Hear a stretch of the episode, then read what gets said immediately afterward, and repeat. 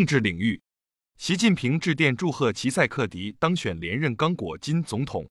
张克辉同志遗体在京火化，习近平等到八宝山革命公墓送别。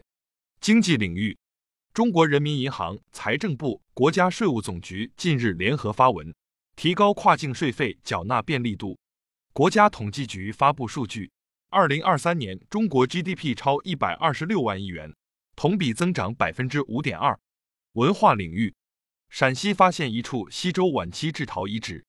法治领域，公安部消息，二零二三年公安机关打掉涉黑恶犯罪组织一千九百余个。民生领域，国家发展改革委等部门近日印发《城市社区嵌入式服务设施建设导则》试行，通过社区嵌入式服务设施建设，让更多群众享受到身边和家门口的优质普惠公共服务。民政部消息。社会组织名称管理办法近日公布，将自二零二四年五月一日起施行。办法首次对社会组织名称进行统一规定。四川盆地新添千亿立方米大气田。天津港开通首条直通南美车厘子快线。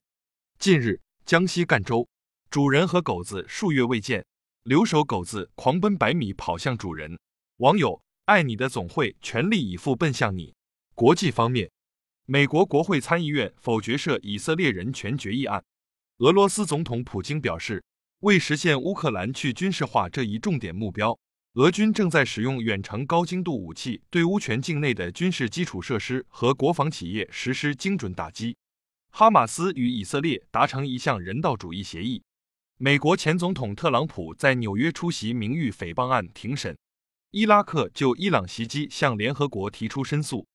支部学习实政教育就用半月谈基层党建学习系统，更多半月谈基层党建学习系统详情尽在主页橱窗。